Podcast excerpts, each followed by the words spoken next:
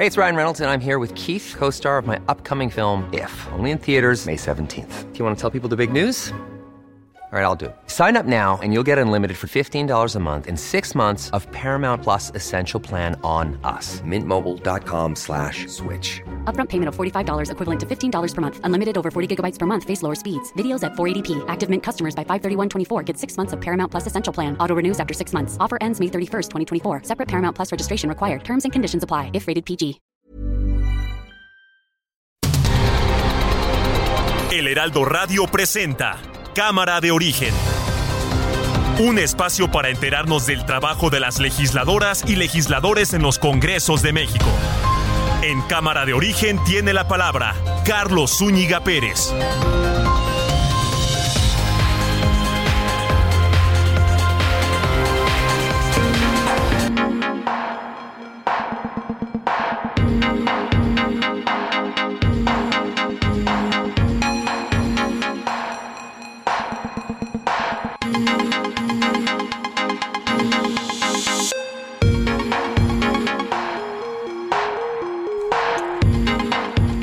¿Cómo está? Muy buenas tardes. Gracias por acompañarnos a esta nueva emisión de Cámara de Origen. Les habla Carlos Ulliga Pérez en este día 27 de octubre, jueves 27 de octubre de 2022. ¿Qué pasa con el caso Ayotzinapa? Hoy el presidente Andrés Manuel López Obrador reacciona a un artículo del diario The New York Times en donde de acuerdo a una entrevista que se le hizo a Alejandro Encinas, subsecretario de Derechos Humanos de Gobernación, titular de la Comisión de la Verdad que entregó el último informe, pues las pruebas, las pruebas que se presentaron para sustentar esta versión que quería echar abajo la llamada verdad histórica, son endebles, son muy endebles. El presidente López Obrador eh, pues sale, invita a Alejandro Encinas que hable, quiere decir Alejandro Encinas que pues no mencionó lo que dicen que menciona, etcétera. El presidente dice que desde la propia fiscalía del caso Ayotzinapa se quiso detonar, se quiso tumbar el caso.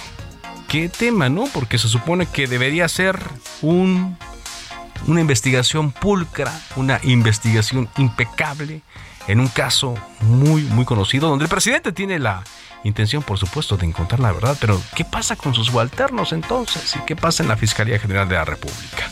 De eso vamos a estar hablando, por supuesto. Tendremos también las noticias del momento y las entrevistas relacionadas al quehacer legislativo. Arrancamos, como siempre lo hacemos, escuchando cómo va la información a esta hora del día.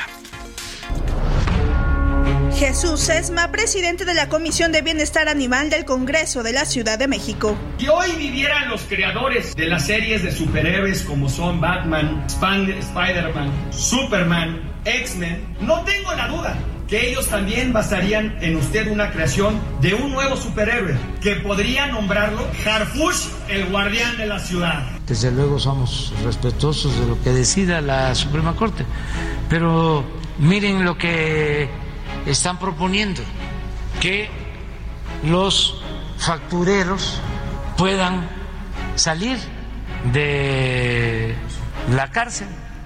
Quieren impunidad para los factureros. Toleraron crímenes de Estado. ¿Qué periodismo es ese? ¿Dónde está la justicia? ¿Les preocupan los jóvenes? ¿Les preocupan los padres que sufren por no tener a sus hijos? No, es un periodismo de poder. Senador Ricardo Monreal. Lo que me detiene aún en Morena es uh, mi respeto por el presidente de la República, porque él y yo iniciamos hace 26 años esta lucha y no voy a salir por la puerta trasera de Morena y no puedo admitir ser traidor porque piense distinto. Tengo mi criterio propio, mi autonomía de pensamiento, no creo en el pensamiento universal y no soy traidor por querer democratizar las decisiones de mi organización política. Soy un hombre que cree en la democracia.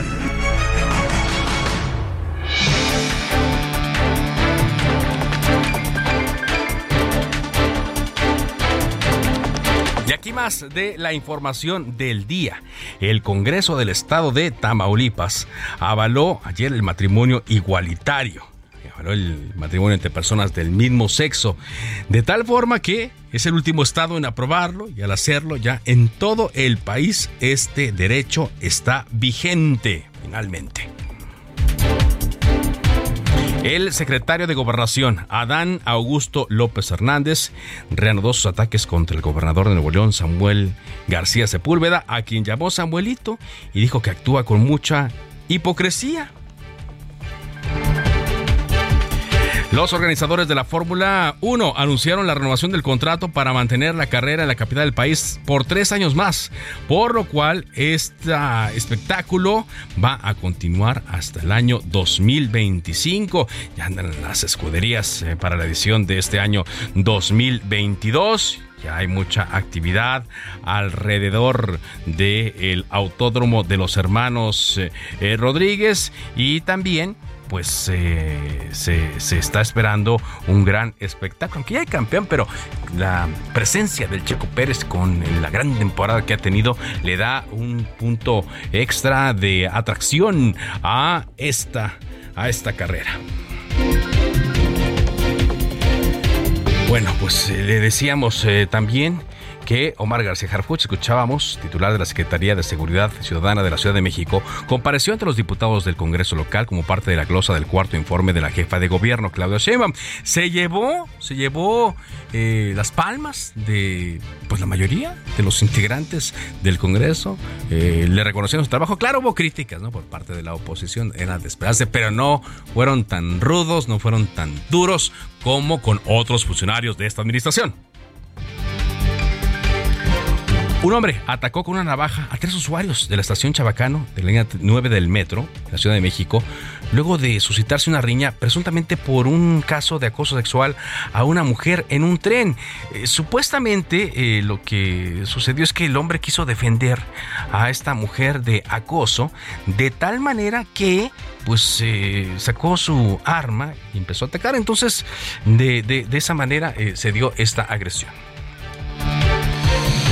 Y bueno, como le decíamos, eh, Alejandro Encinas, el subsecretario de Derechos Humanos de la Secretaría de Gobernación, salió hoy al paso luego de esta, este artículo explosivo que salió en el em, diario de New York Times en torno al caso Ayotzinapa, donde palabras más, palabras menos decían que el caso de fincado a raíz del informe de la Comisión de la Verdad del caso Ayotzinapa, pues estaba tambaleándose debido a que algunas pruebas eran pues muy muy endebles y que podrían ser invalidadas eh, por un juez.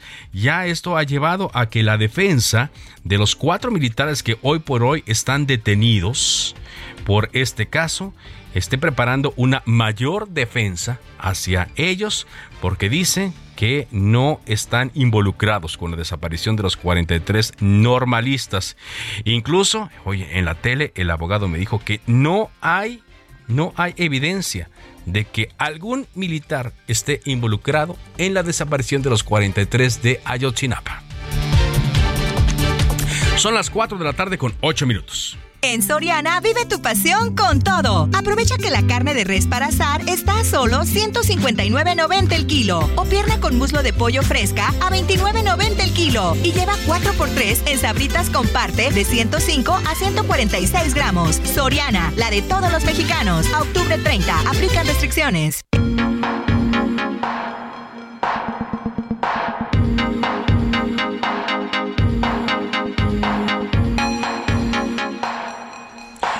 Avanzamos en la información, son las 4 de la tarde con 8 minutos. Siguen, siguen los ecos de el programa el martes del jaguar de Laida Sansores, en donde exhibió unas presuntas conversaciones de WhatsApp entre Ricardo Monreal y Alejandro Alito Moreno, en donde pues pactaban aparentemente eh, la elección allá en el estado de Zacatecas. Ya ambos personajes han dicho que las conversaciones son falsas, que están truqueadas, que están manipuladas y que eso lo aprovechó Laida Sansores para golpetearlos.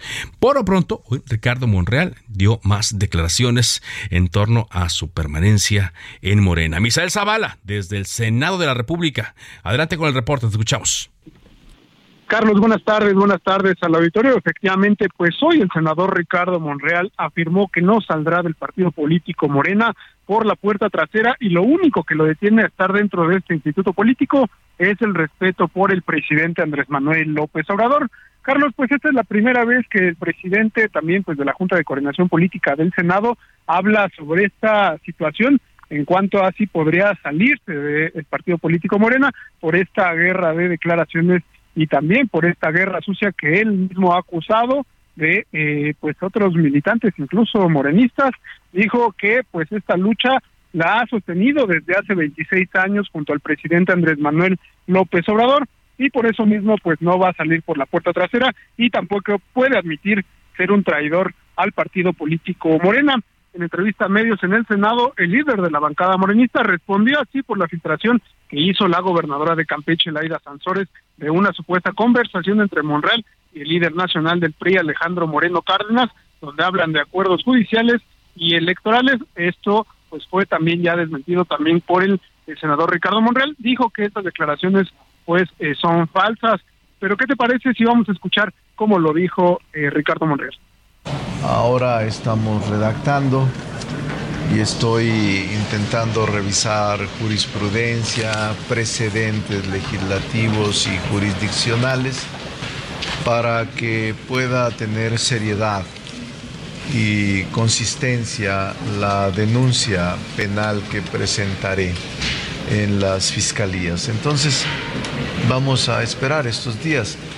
Eh, la estoy formulando personalmente la estoy haciendo personalmente y espero presentarla en los próximos días. Esta afrenta contra usted no lo lleva al límite ya de la prudencia o de buscar otro camino que no sea con Morena hacia la presidencia? Lo que me detiene aún en Morena es eh, mi respeto por el presidente de la República, porque él y yo iniciamos hace 26 años esta lucha Carlos, también el presidente de la Junta de Coordinación Política del Senado, Ricardo Monreal, pues lamentó que Laira Sansores no le haya hecho caso al presidente Andrés Manuel López Obrador para pues eh, tratar de eh, pues no llevar este este tema a otras instancias. Así que pues como ya lo escuchamos el, líder eh, del Senado el líder de Morena en el Senado prepara pues ya acciones judiciales ante las fiscalías correspondientes. Carlos hasta aquí la información Gracias, muchas gracias, Misael. De hecho, hace unos instantes eh, coloca en su cuenta de Twitter eh, Ricardo Monreal un mensaje que abunda en lo que mencionaba en esta entrevista que le daba a los colegas de la prensa. Dice Ricardo Monreal, eh, en 1998, cuando dimos a conocer nuestras aspiraciones legítimas, nos calumniaron, pero siempre salimos adelante gracias al apoyo de la gente. Esta vez no será la excepción. Agradezco sus mensajes de solidaridad y muestras de cariño. Y pone hashtag el trabajo todo lo vence y pone eh, una, una imagen, una imagen gráfica que dice Monreal 1998. Lo pone a él cuando traía bigotes, sí, cuando hace algunos años que estaba más joven. Dice, yo no me rajo, dice Ricardo Monreal en esta eh, eh, publicación que hace en su cuenta de Twitter. Bueno, vamos a ver en qué, en qué va a concluir todo esto. ¿Cuánto tiempo más se resiste? Por lo pronto dice Ricardo Monreal que continuará en Morena por respeto al presidente Andrés Manuel López Obrador. Son las 4 de la tarde con 13 minutos. Le decíamos que hoy compareció el eh, secretario de Seguridad Omar eh, García Harfuch ante el Congreso de la Ciudad de México y pues le fue, le fue bien en la mayoría de los casos. Agradezco que nos tome la llamada Marta Ávila, coordinadora de Morena en el Congreso de la Ciudad de México. ¿Cómo, le va, eh, diputada? Qué gusto saludarla. Hola, ¿qué tal? ¿Cómo estás? Pues aquí mira, a tu entrevista y a tu auditorio Muchas gracias. ¿Qué puede resumirnos de, esta comparecencia del secretario Omar García Harfuch? Pues mira, hoy, el día de hoy, eh, pues eh, estuvo con nosotros el, secretario de Seguridad. Eh, quiero recordar que este es un, un, ejercicio muy importante de rendición de cuentas y de diálogo entre los poderes sobre un tema que es muy sensible y que se encuentra en el centro de la atención capitalina. eh, pues fue bien recibido por todas las fuerzas políticas. Fue un informe que previamente nos envió para tener unos uno análisis de este informe. Y bueno, pues eh, yo lo que quiero destacar de este informe es eh, la estrategia de seguridad que bajo el liderazgo e instrucciones de la jefa de gobierno aprovecha el desarrollo de las capacidades y la mejora en la formación policial para fortalecer un esquema de seguridad ciudadana que tiene como principal objetivo proteger a la sociedad, prevenir el delito y todo ello con pleno derecho a, pleno derecho este, a los derechos humanos, perdón. Eh, bueno, también nos informó que está en marcha un modelo más proactivo y dinámico que aplica las labores de inteligencia e investigación en estrecha colaboración con la Fiscalía General de Justicia de la ciudad y también en permanente comunicación con la Secretaría de la Defensa, la Marina y la Guardia Nacional. Eh, pues esto que nos explica el secretario, que igual eh, eh, pues hizo un reconocimiento al al poder legislativo que tiene que ver con el fortalecimiento de las leyes y además con el presupuesto que se ha aprobado para el trabajo que desarrollan los policías. Creo que lo que podemos rescatar de, esta comparecencia con el secretario, pues es la coordinación que existe permanentemente y que bueno, pues también reconocer que las políticas públicas que se hacen eh, a través del el ejecutivo que tienen que ver con las causas, ¿no? Si baja el feminicidio, pues es porque hay políticas están eh, incidiendo para que este problema que tenemos pues vaya disminuyendo. Esa es la importancia y eso es lo que también el secretario reconoció. Ajá, es lo que iba a preguntar porque eh, de repente eh, hablamos de cifras, ya, ya las hemos abordado aquí en este programa, las cifras de homicidios, de delitos de alto impacto, ¿no? Sobre todo, que es como, le llaman, que van bajando. Pero usted sabe que la ciudadanía, la percepción puede cambiar de inmediato con cualquier incidente, ¿no? Ya sea que lo protagonicen o que sean testigos ¿no? Que ven que algo eh, eh, eh, ocurrió. ¿Cuáles son los retos entonces, en medio de estos avances que se han tenido, en dónde están las áreas de oportunidad, los retos para seguir mejorando la seguridad de, de una ciudad tan grande como esta, la capital? Sí, pues el, el secretario, como bien dices, eh, muchas veces el hecho de que en las colonias donde tienes un asalto es como lo que más siente la gente, ¿no? Que en el, en el transporte público.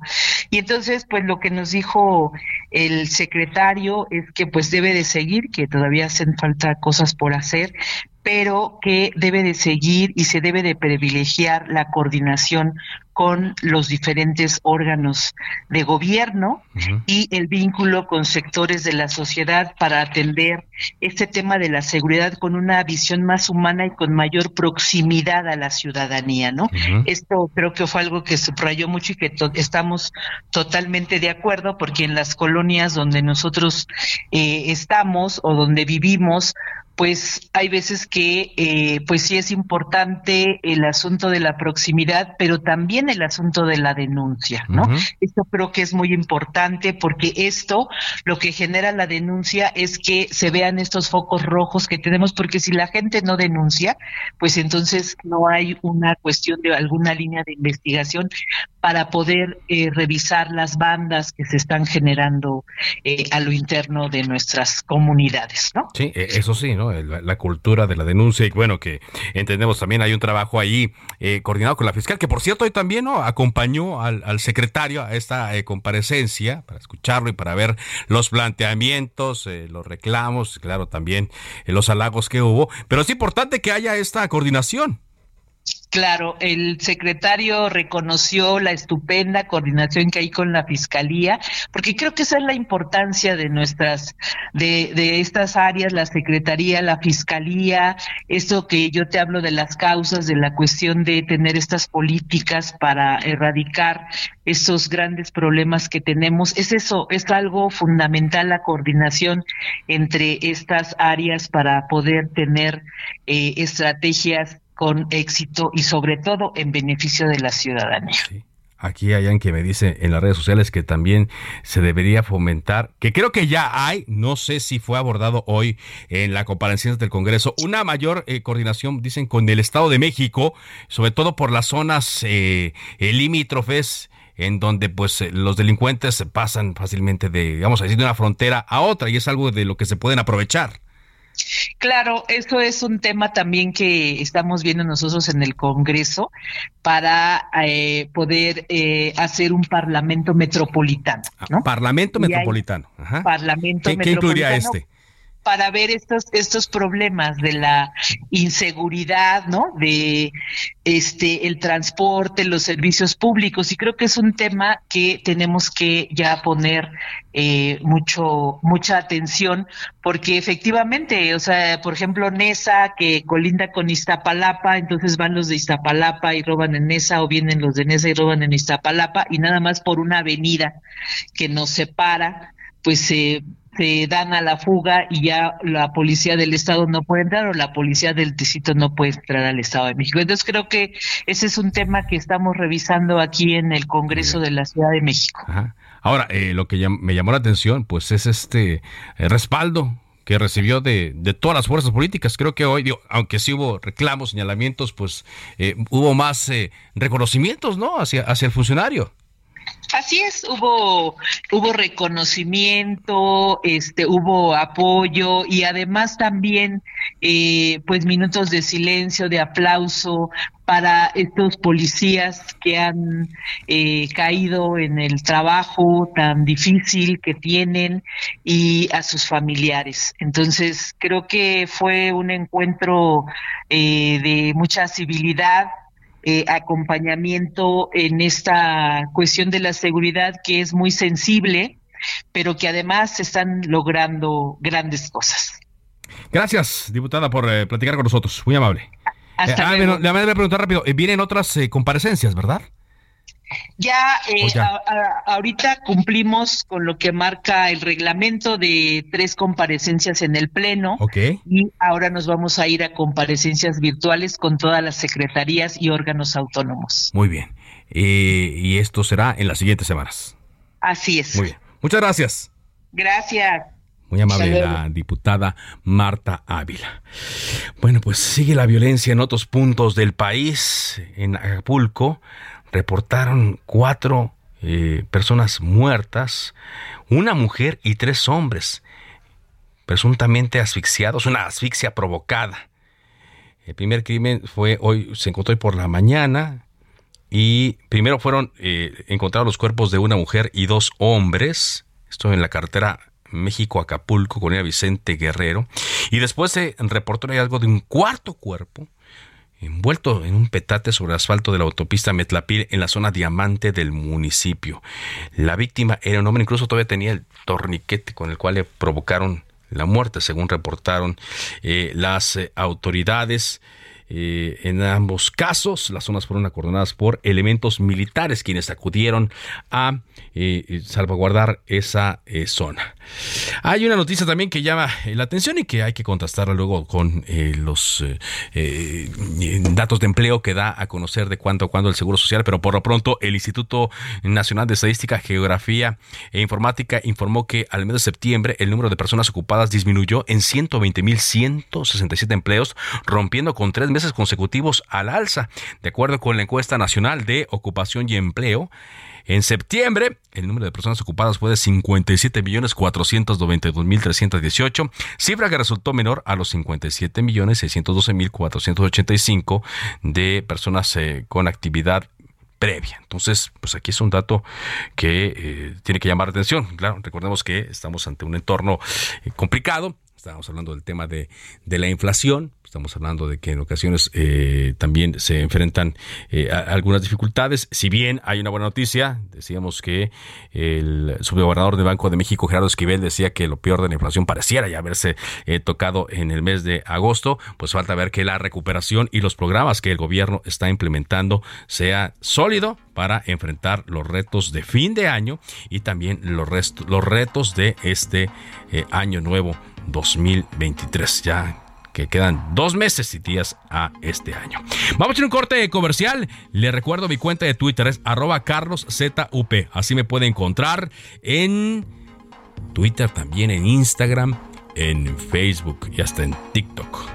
Vamos a una pausa y regresamos con más entrevistas y noticias aquí en Cámara de Origen.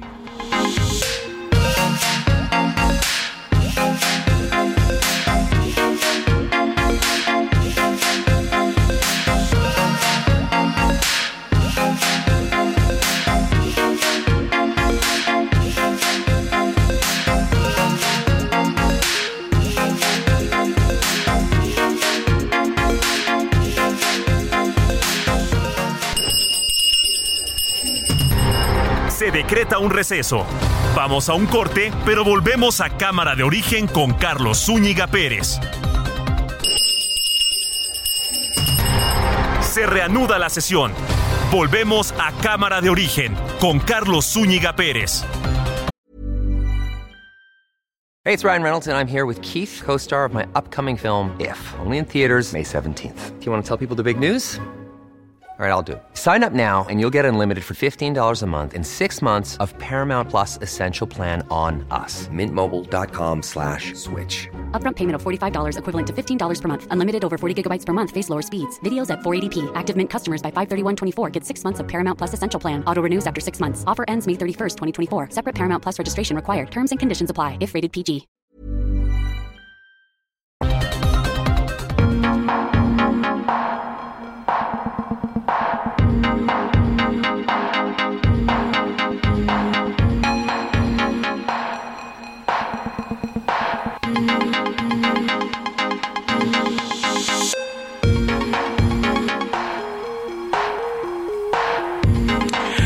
Avanzamos con la información en Cámara de Origen cuando son las 4 eh, de la tarde con 30 minutos.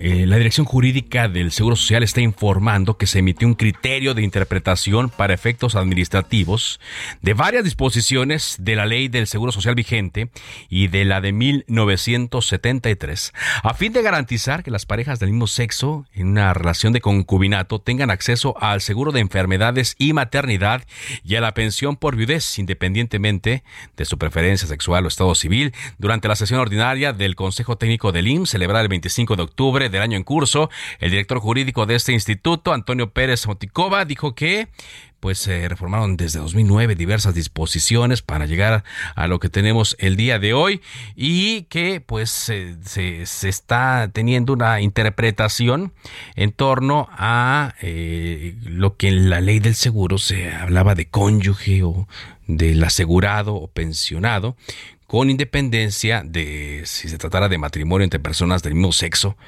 o de distinto sexo. Y entonces dice que en aras de salvaguardar la inclusión y no discriminación en favor de todas las personas derechohabientes, el director del IMSS, de Robledo, destacó que con la emisión de este nuevo criterio de interpretación, las direcciones normativas competentes en la materia van a facilitar el acceso a las referidas prestaciones de una forma más eficiente, tanto administrativa como tecnológica. Así es que, pues es una, es una buena noticia. Eh, para asegurar y ofrecer pensión a las personas eh, concubinas sin importar el sexo al que sea. Y esto es una ventaja, es una de las ventajas que se han obtenido gracias a eh, la aprobación del matrimonio entre personas del mismo sexo. y finalmente en el país ya se permite todos los Vaya, ya se cambia eh, la ley se modifica, el Código Civil se modifica en las disposiciones del registro civil eh, para permitir esto sin necesidad de acudir a un amparo. Recordemos que todo esto inició gracias a la Suprema Corte de Justicia de la Nación. Ayer fue Tamaulipas, el último estado, el, estado que faltaba de emitir eh, esta, este cambio y antes fue Guerrero el estado de Guerrero, el penúltimo estado que aprobó esto. Le agradezco mucho a la diputada de Morena, Beatriz Mujica, que nos haya tomado esta llamada. ¿Cómo le va, diputada? Muy buenas tardes, Carlos. Pues eh, contentos acá en Guerrero, porque este año hemos avanzado varias iniciativas que tienen que ver con la garantía de los derechos de las personas y esta última pues tiene que ver con, con la aprobación de los matrimonios igualitarios, que estaba ahí, se había presentado, pues, ya tiene muchos años, una y otra vez no había podido pasar por visiones eh, un poco conservadoras. Sin embargo, el criterio de la Corte pues ha ayudado a agilizar este asunto y pues no queríamos ya ser el último estado, así que eh, de manera muy puntual se, se hizo la, la sesión eh, y salió la iniciativa con el respaldo de una mayoría de 38 diputados y 6 en contra. Pues fueron, fueron es, digamos, una buena mayoría, ¿no? Sí, una buena mayoría. Hay que decir también que en realidad ya, o sea, legislados todos los estados ya, ya estábamos como en un retraso innecesario de, de, de homologar esta legislación, porque eso es lo que hace el criterio de la Corte, le exige a los estados de alguna manera que vayan homologando. Eh, sin embargo, quiero decir que es un gran avance porque efectivamente los matrimonios del mismo sexo no se trata solo de amor, sino de las garantías de seguridad social que tienen que tener, eh, porque pues hay muchos casos tristes de, parejas que viven muchos años juntos y cuando se enferman o, algo pasa más trágico, pues no pueden tener acceso a la... Es como lo que acabo de leer, ¿no? Ahorita los, los beneficios que está ya otorgando el Seguro Social, ¿no? Así es. Entonces era muy importante avanzar esta legislación en Guerrero y porque además estábamos perdiendo competitividad en el, en el turismo de bodas y todo. O sea, tiene muchas implicaciones este, ah, este claro, sí, no, porque se, se, iban a otros estados, ¿no? Donde un oficial del registro civil eh, sí pudiera llevar a cabo estas ceremonias. Así es, entonces un estado que tiene lugares turísticos, pues también tiene un área de oportunidad en este en este rubro. Entonces, eh, claro que lo, lo principal es la garantía de los derechos eh, y que hoy podemos decir en Guerrero que eh, las personas son libres de amar a quien deseen y que están garantizados sus derechos. Muy bien. ¿Cuánto tiempo más o menos tenía esto sin, sin discutirse? Bueno, se había presentado desde hace 15 años, se ha 15 presentado años. esta iniciativa. Recordemos que la Ciudad de México fue pionera en eso y a partir de muchos estados intentaron. Y aunque había gobernado en Guerrero varias veces la izquierda, no había sido posible hasta hoy en el que una alianza, digamos, en el Congreso, eh, pues fue posible, desde partidos de izquierda fue posible sacar esta legislación. También hay que decirlo, ha influido mucho en, en, estas legislaciones de avanzada, entre también las que se destaca la interrupción del embarazo hace algunos meses, ha influido mucho eh, que hoy haya más mujeres en el Congreso eh, para sacar estas legislaciones eh, que tienen que ver con derechos de, minorías o con derechos como de las mujeres siendo de mayorías, pero que habían sido como eh, vetados durante muchos años. Muy bien. Se había batallado, ¿no? ¿Se acuerda que habíamos platicado de, este tema? Eh, se había batallado el, del matrimonio igualitario en, Guerrero. Eh, ya se había avanzado, como usted lo dice, en el mes de mayo en cuanto a la despenalización de la interrupción del embarazo, pero en este tema pues eh, habían, habían eh, batallado un poco, pero ahora ya con estas dos iniciativas, eh, independientemente de las diferencias políticas, pues se avanza en los derechos de mujeres, de hombres, bueno, de todo ciudadano guerrerense.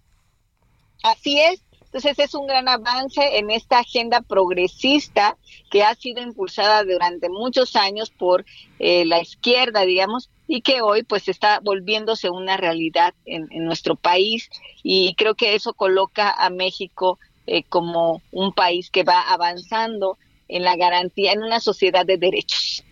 ¿Qué quedaría pendiente? Eh, avanzando, viendo el, tema de derechos, de protección a grupos eh, vulnerables, eh, ¿qué quedaría pendiente del estado de Guerrero? ¿Qué es lo que usted ve en la agenda o qué es lo que, por ejemplo, usted le falta palomear? Pues mira, Guerrero tenemos unos altos indicadores de violencia contra las mujeres. Sí.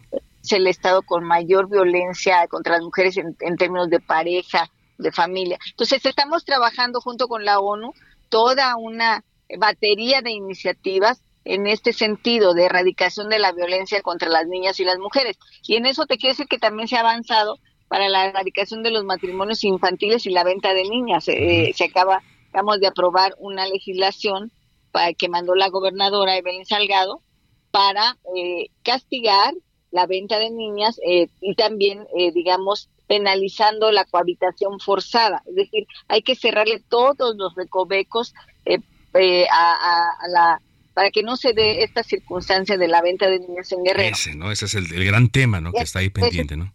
pero estamos avanzando en la legislación y bueno, confiamos en, en, sacar todavía una serie de reformas que tienen que ver con la erradicación de la violencia de género, sí. Eh, de la violencia en todas sus expresiones, eh, contra niñas, niños y mujeres, eh, para que podamos eh, pues poner en, en, otra sintonía a nuestro Estado. Exacto, y, cambiar ya esa imagen, ¿no? Y dejar de ver esas historias y escuchar esas historias que luego de repente llegan de la sierra o, de zonas eh, eh, conurbadas de, Guerrero, pero más de, de, la zona serrana. Hay, hay la, la, disposición, hay el ambiente, pero sobre todo las ganas de platicar de esto entre las distintas fuerzas políticas representadas en el Congreso de Guerrero.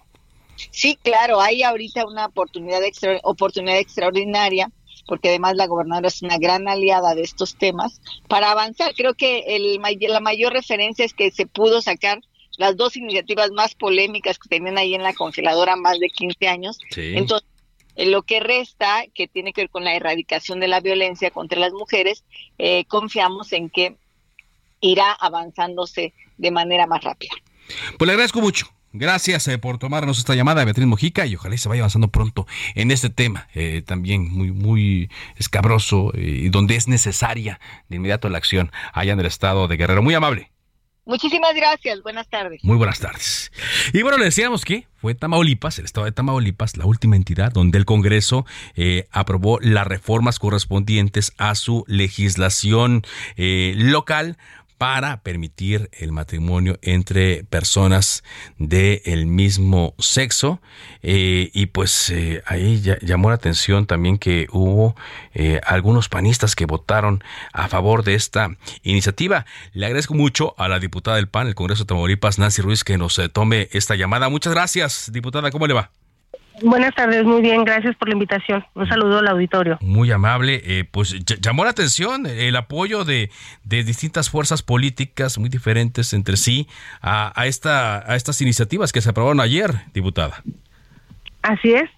Eh, afortunadamente, eh, por fin fue aprobada esta iniciativa que yo ya había presentado en el periodo anterior y no fue apoyada. En esta ocasión fue aprobada en comisiones y ayer ya por fin eh, se subió al Pleno y fue aprobada por 23 votos a favor, 12 en contra y una abstención. La mayoría de los votos por los que se obtuvo este logro es por la bancada de Acción Nacional. Por la bancada de Acción Nacional. O sea, gracias al apoyo de la bancada de Acción Nacional es que esta iniciativa, que yo me imagino que también ya llevaba tiempo en la congeladora, pudo aprobarse. Así es.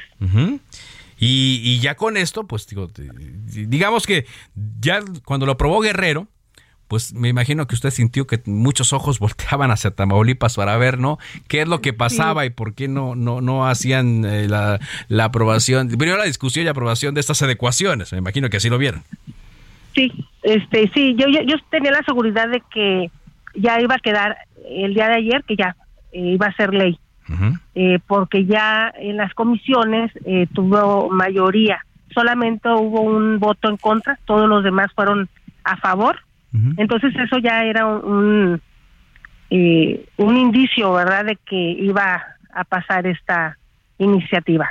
¿Qué fue lo que notó usted que había presentado esta iniciativa anteriormente y ahora qué, qué fue lo que se abrió? ¿Qué, ¿Cuál es la diferencia? Es que en el periodo pasado yo presenté la iniciativa completa. Yo les comentaba eh, que mm, los compañeros no estaban de acuerdo en la adopción. Yo la presenté así porque no me parecía eh, correcto eh, yo decidir em, presentar una ley incompleta y privar a, la comunidad de, ese, del derecho de la adopción que un matrimonio heterosexual tiene entre los derechos. Eh, entonces los compañeros no estaban de acuerdo y votaron en contra por la cuestión de la adopción. Entonces en esta ocasión eh, yo quité lo del lo de la adopción y solamente dejé eh, lo del matrimonio para que ellos este pues la aprobaran ya no tuvieran pretextos. me animé a hacer esto porque varios colectivos se acercaron y ellos me dijeron que pues que si eso era lo que estaban argumentando que ellos podían este, pues eh, esperar un poco más, que presentáramos la, del matrimonio y después se buscaba la de la adopción. Ok, ok. Y, pero entonces, eh, digamos, ¿quedó incompleta? ¿Considera que, quedó incompleta? Así es. ¿Sí? Sí, a, mi ver sí. Y, legalmente sí. Para ellos no. pero, pero no, les digo, eh, yo me basé en esa iniciativa en los mismos derechos que tiene un matrimonio heterosexual. Claro. Y la adopción va incluida. Ok, a ver, entonces... yo no eh, consideraba correcto sí, este, dejarlo- decirles esto sí, esto no. Ajá. Ahora, eh, Pero ya con, con la anuencia de, de la comunidad, eh, pues fue que yo me atreví a presentarla así. Ok, ok. Eh, entonces, ¿pero qué pasaría, diputada, si una pareja que ya se casa, que es del mismo sexo, que tiene eh, derechos como uno que yo leí hace rato ya del Seguro Social, entre otras cosas, eh, quiere adoptar a una persona del estado de Tam a un, perdón, a un bebé, eh, a un menor de edad en el estado de, de- de- de Tamaulipas? ¿Qué pasaría? Pues no tienen ese derecho, tendrían muchas eh, trabas. Entonces yo creo que sí es indi- indispensable que se presente esa iniciativa y se apruebe. De hecho, pues cualquier pareja heterosexual siempre tiene complicaciones para la adopción. Sí, claro. No es fácil. Ajá. Entonces, para una pareja eh, diversa, pues es más, aún más difícil. Pues entonces aquí la, la oportunidad sería eh, para el Congreso, no sé si esta legislatura u otra, eh, el facilitar a todos, ¿no? A todo, a todo tipo de parejas que, bueno, que sean eh, probadas, eh, que tengan solvencia moral y económica, que Sí. puedan adoptar a un, a un bebé, a un menor de edad, pues que lo hagan, ¿no? Que no solamente sea a parejas heterosexuales o a parejas eh, del mismo sexo. De acuerdo. ¿No? Esa sería como que una, una, una buena oportunidad para ustedes. Sí, sí. Ok. Y yo creo que eh, ayer fue, pues aprobó lo, lo que veíamos más difícil, que ya una vez aprobado el matrimonio igualitario, lo demás eh, no va a ser tan, tan difícil ni tan tardado. Exacto, exacto. ¿no? Y aparte, pues ya lo ve usted ahí. Las nuevas generaciones eh, vienen empujando con fuerza y hay temas que les interesa mucho, sobre todo en el, el tema de calidad de vida, el medio ambiente y las libertades ¿no? de, de las personas que todos eh, tengan los mismos derechos y esto es algo que las nuevas generaciones entienden de otra manera y que pues van a venir eh, empujando poco a poco. Así es. Muy bien, pues ojalá, ojalá y se y se y se pueda dar. Eh, ya, entonces Tamaulipas se convierte en el estado 31 en avalar el matrimonio entre personas del mismo sexo, con lo cual esto ya ocurre en todo el país, ya debe ocurrir. Hay un, un pendiente varios, como dice la diputada del PAN, Nancy Ruiz, para que esto venga acompañado de todos los derechos hacia las personas, pero se da un paso muy, muy importante en un lugar donde eh, pues pareciera que se estaba dificultando este asunto. Le agradezco mucho, eh, diputada, que nos haya tomado esta llamada y pues felicidades por este trabajo.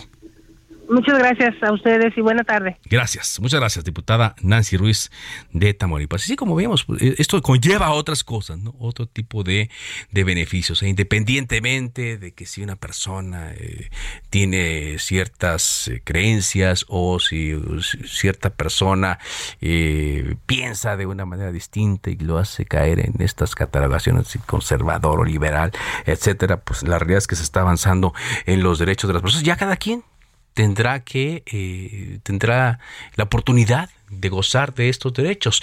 Por supuesto, al estar esto ya enmarcado en la ley, también permite eh, que se sujete a sanciones, ¿no? Como ocurre en, en todos lados, pero lo importante es que se encuentre en el marco de la legalidad. Bueno, son las 4 de la tarde eh, con 47 minutos de la página de heraldodemexico.com.mx. Retomo esta nota de Alejandro Encinas, quien señala que ni el informe de la Comisión de la Verdad y Acceso a la Justicia en el caso de Ayotzinapa, ni la investigación sobre la desaparición de los 43 estudiantes de la Escuela Normal Rural Isidro Burgos de Ayotzinapa están en riesgo por la falta de verificación de algunas evidencias. Esto lo dijo hoy por la mañana en la conferencia matutina. Eh, compareció allí junto al presidente Alejandro Encinas, luego de que aseguró que eh, lo publicado por el diario The New York Times es parte de una serie de descalificaciones que se ordenaron desde lo que llamó el viejo régimen.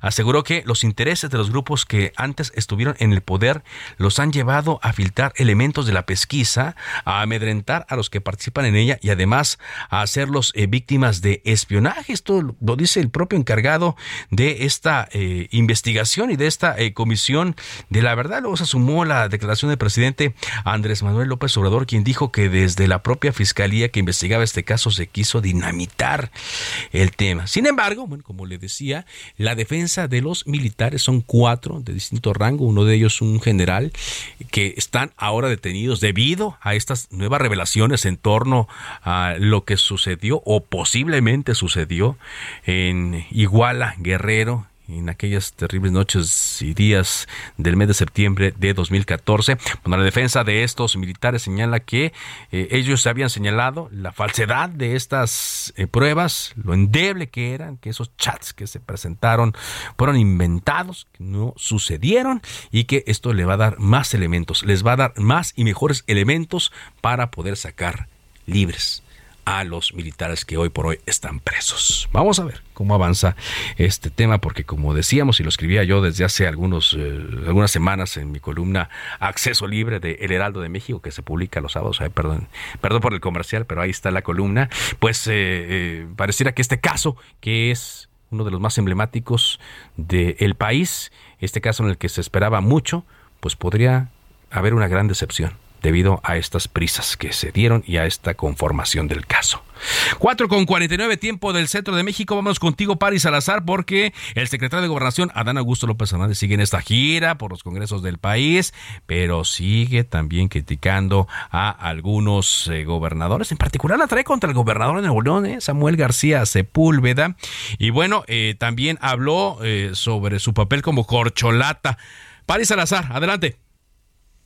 Buenas tardes, Carlos, amigas, amigos del Heraldo de México. Esta mañana en Colima, el secretario de Gobernación, Adán Augusto López, aclaró que no se trata de una gira proselitista y promoción personal, la presentación de la reforma constitucional en materia de seguridad pública que hace ante los congresos estatales.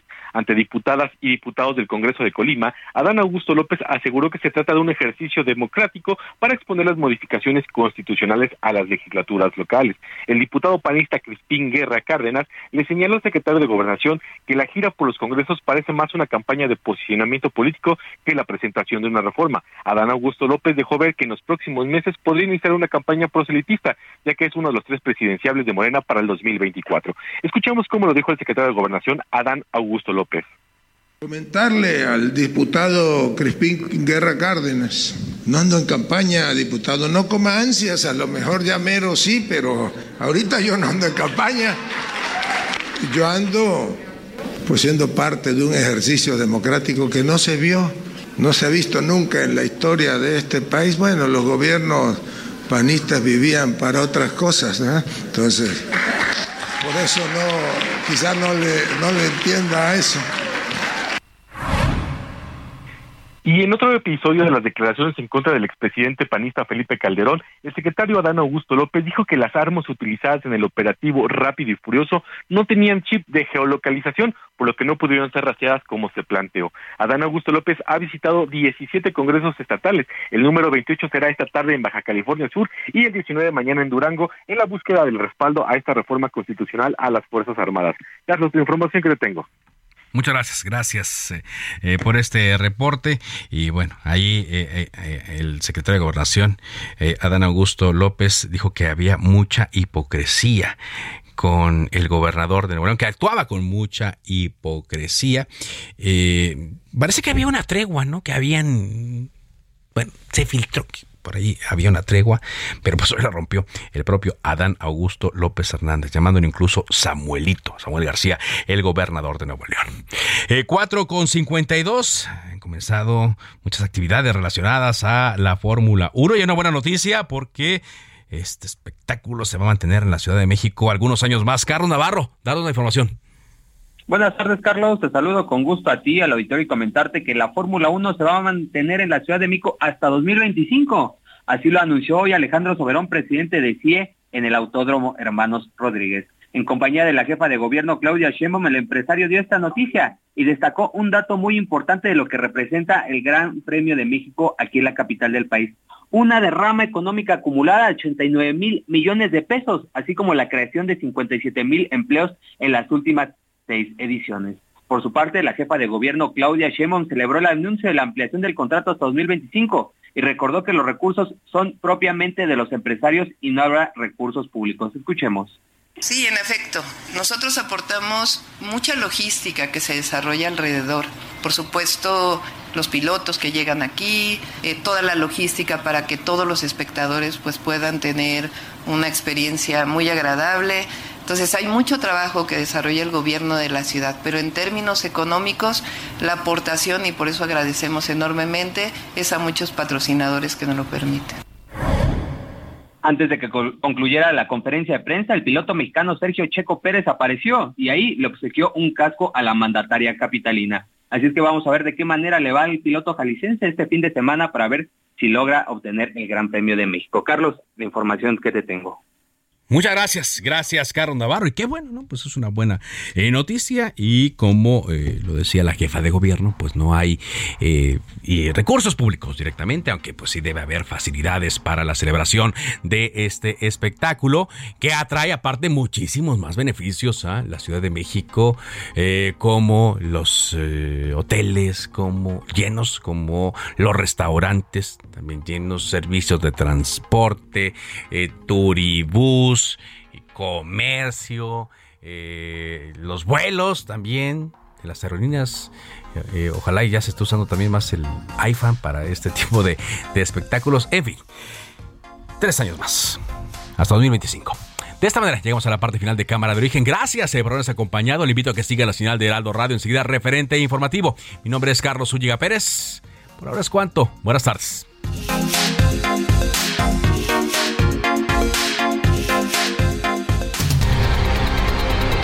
Se cita para el próximo programa. Cámara de origen, a la misma hora, por las mismas frecuencias del Heraldo Radio. Se levanta la sesión.